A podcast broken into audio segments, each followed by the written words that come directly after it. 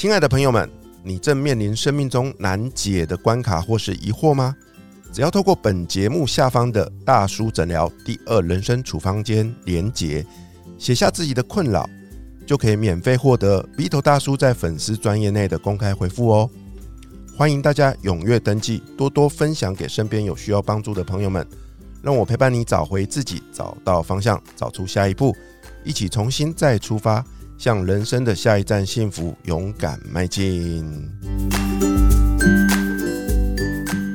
大家好，我是 V 头大叔。我是品熙，欢迎收听今晚的粉红地狱辛辣面。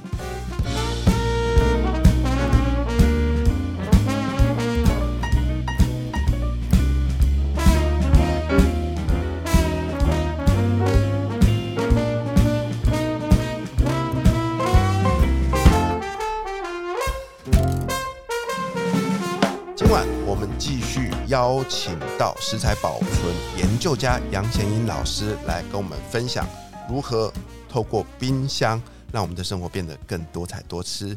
贤英老师好，还是一样那个欧巴上的问候语，帅哥美女，就是永远、永远、永远就是最熟悉的，对不对？好，帅哥美女，好，各位听众好。那个平西，我们上一集聊完之后，你有没有去菜市场买菜啊？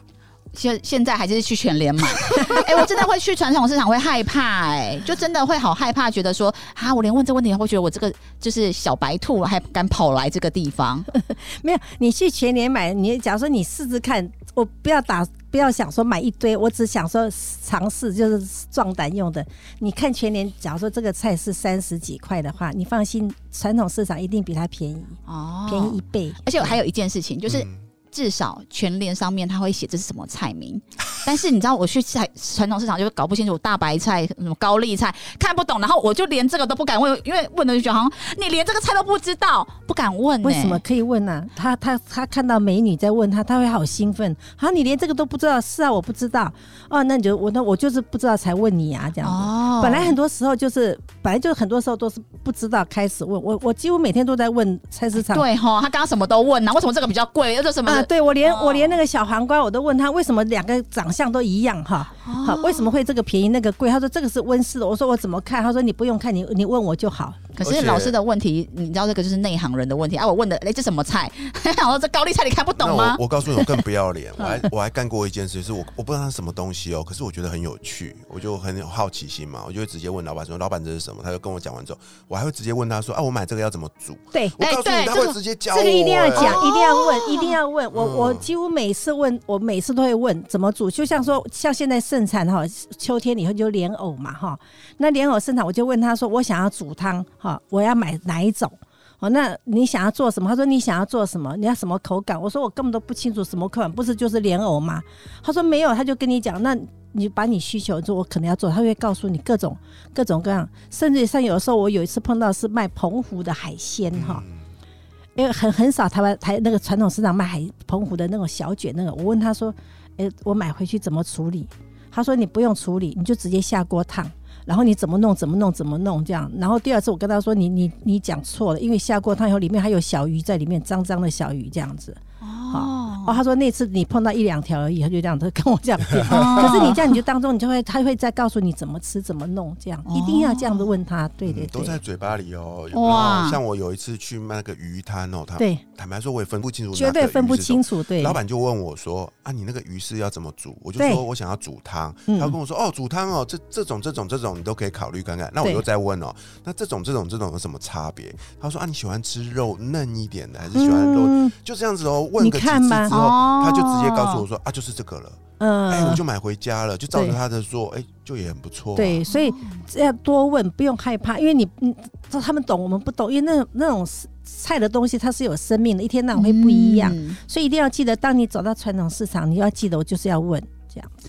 哇对嗯，我们在上一集啊，就是请老师帮我们呃分享了很多买回来之后怎么处理嘛。我们这一集来接着聊，当我们处理完之后，要怎么样去做下一个步骤，就是把它做成一个节省备料时间的生鲜快煮包。嗯对我要讲是说，我们我们像生鲜类，通常都是讲肉类嘛，哈，或者海鲜类。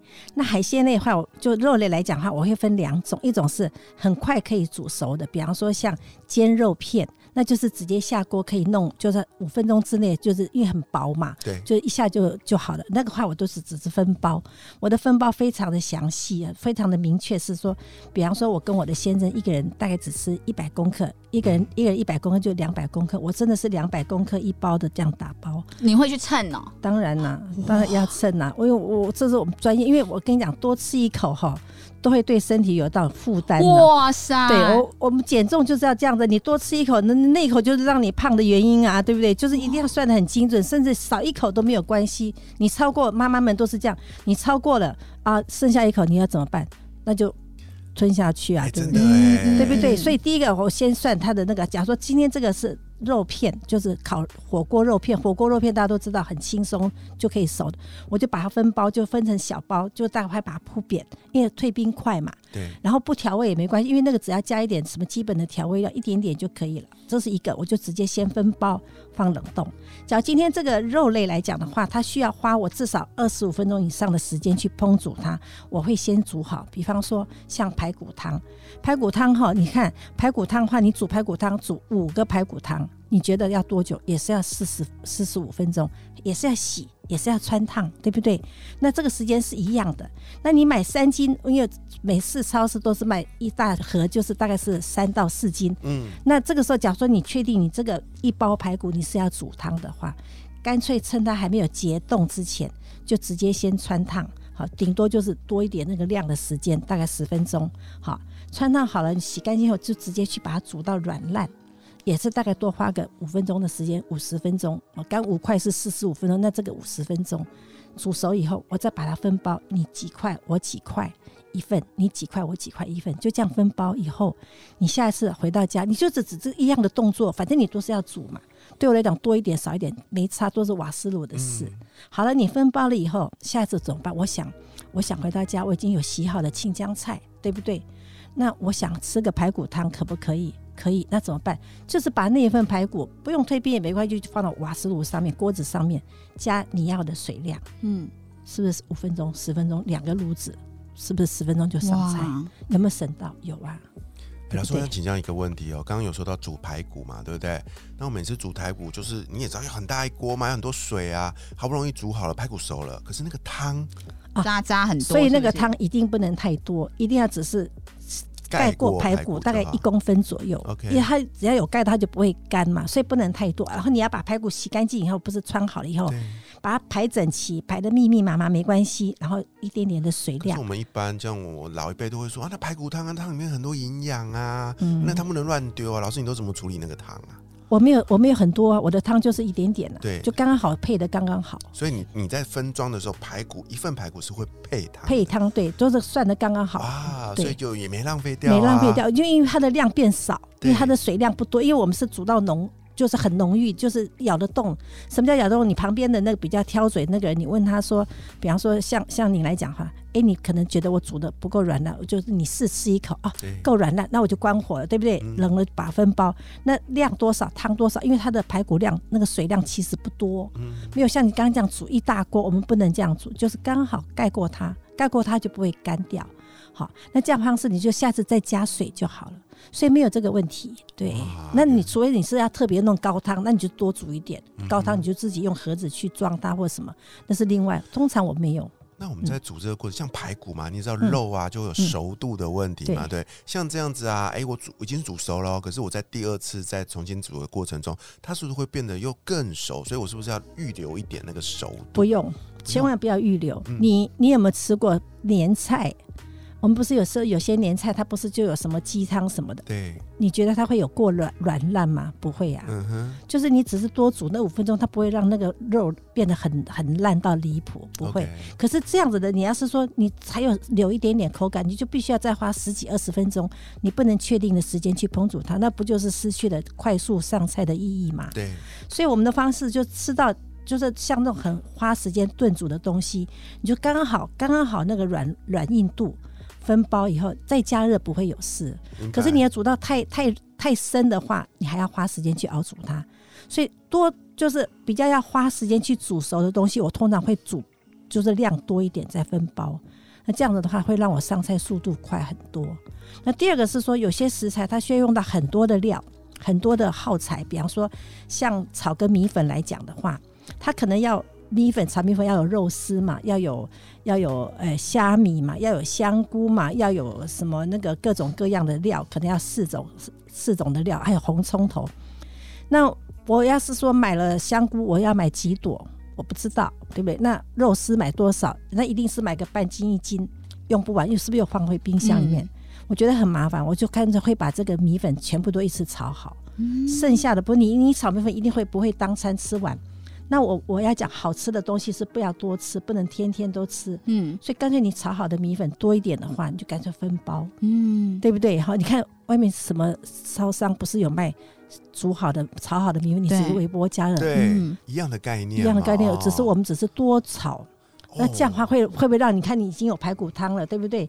你再加热一个米粉，是不是就很完美的又有青菜？哦对，这就是我们讲的食材管理。真的哎，到那个便利超商啊，你看到那样一包一包，这样看起来很方便，对，好贵哦，你知道那都一点点哦，超贵的。所以你刚刚问我说他怎么样，你快速上菜的方法，我跟你讲，你会不会有煮煮饭，会不会剩饭？很多很多哈，那会不会有一点点剩菜？也会有啊，会，嗯所以我通常会建议大家哈，假如你煮饭哈抓不准会有剩饭，假如说你炒菜抓不准会有剩菜的话，你就干脆哈在收到冰箱之前哦，你就用烘焙纸哈，不要用不要用保鲜膜，烘焙纸铺在桌子上，然后把你一餐要吃的量，比方说你一餐你想要减重，我吃半碗饭可不可以？我半碗饭我就铺在我的烘焙纸上面，然后你有剩的干的菜，比方说是。蛋炒蛋，葱花炒蛋哈，或者一点点肉没关系，就把它铺在那个饭上面，卷起来变成饭团。哦，烘焙纸包好，再保鲜膜包好，冷冻。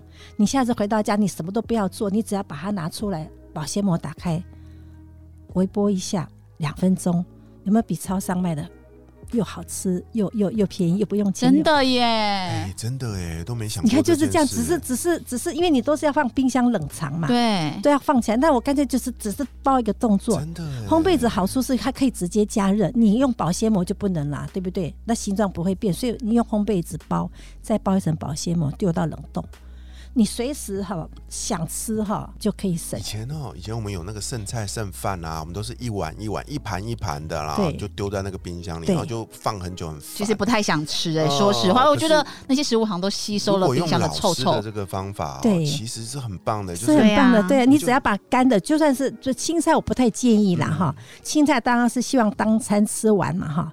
那那个剩下一定会有一点干的哈，就算是你炒豆腐干啊，什么都好，肉也没有关系，就是把汤滤掉。它真的是一个很好吃的剩那个什么讲？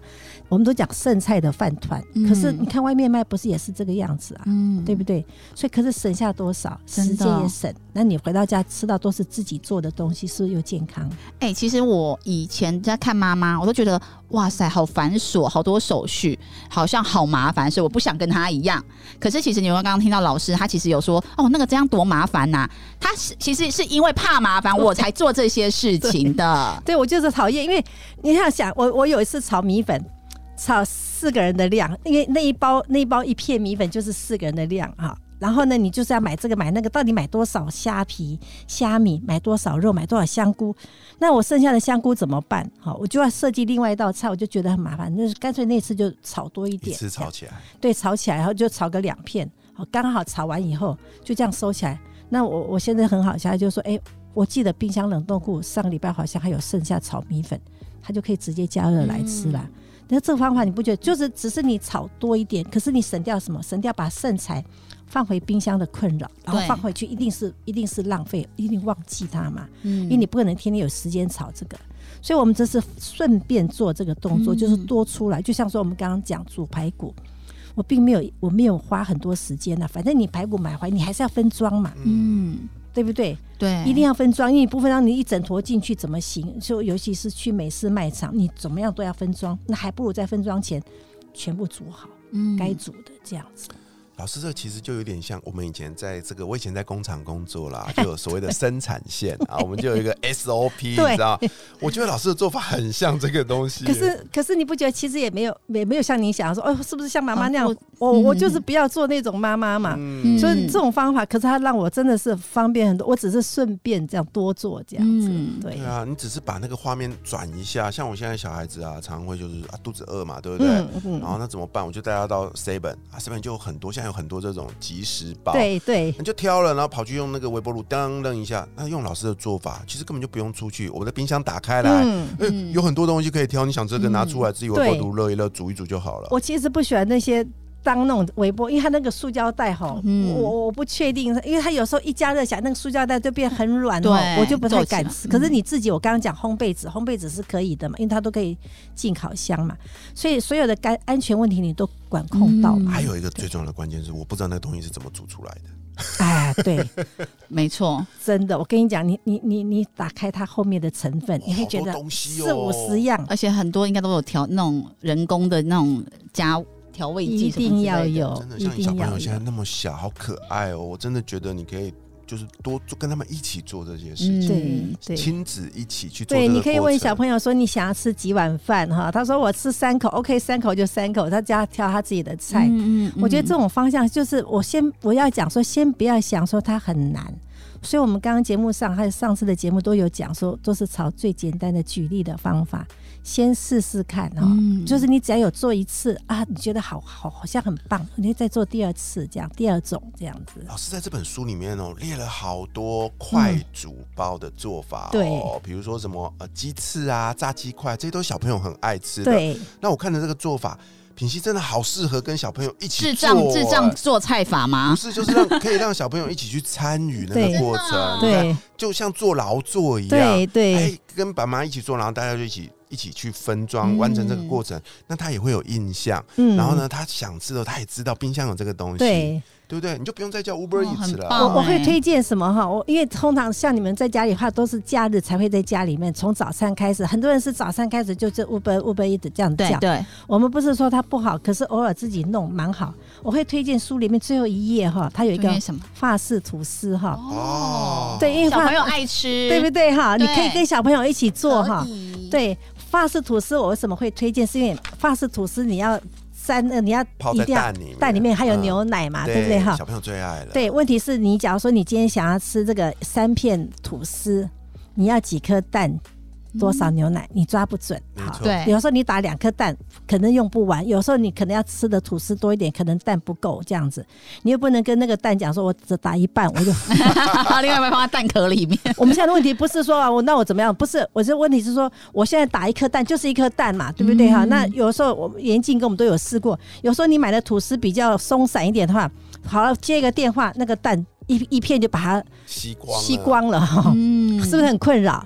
所以我就说，这种困扰会造成很多人就宁愿叫外面的吃。对，那我的方法是我一次就打，我比较多，我就打三颗蛋，因为我买一条吐司嘛，对，买回来以后我就先直接三颗蛋加适量的牛奶，但这个牛奶你就跟可以跟小朋友一起玩嘛，嗯。比方说用蛋壳当它的容器，加几个蛋壳的牛奶这样好。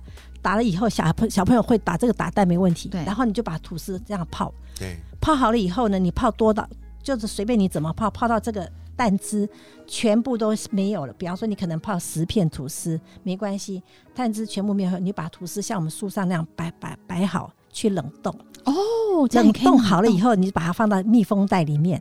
好，下个礼拜哈，这个礼拜就先吃新鲜的。对，对下礼拜我突然早上我只有一个小朋友，他只想吃一片吐司，法式吐司，你就拿一片出来，没有蛋汁，没有牛奶的困扰，嗯是不是马上就直接上菜？那可是你第一次你怎么样，你也是要做这个蛋的这个处理嘛？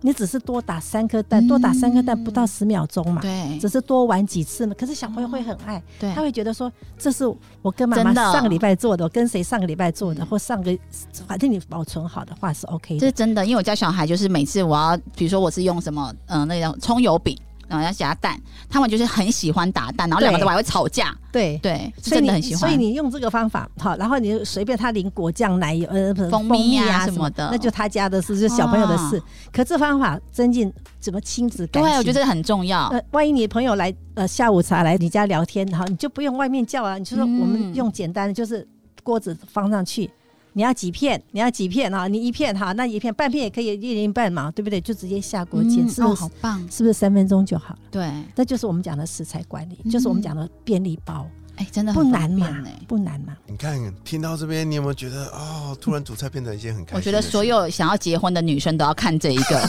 真的啊，就是我都很想开一个就是完美娇妻班，就是我觉得因为像我自己，我妈是从以前不让我碰厨房，她怕我我把整栋大楼烧掉，她没钱陪别人。可是我都没有做过下厨这件事情，结果我为人妻为人母了，一定要碰到啊！你不能天天对叫外面的吃的啊，总是会想 每天都叫总是会希望家里面能吃到一点健康的东西没错没错，所以我觉得，尤其嗯像什么食安问题，对不对？嗯所以我觉得是就是不要，我没有要大家当很完美的妻子，可是用最轻松用简单的方法，可以做得到，为什么不做呢？嗯对不对？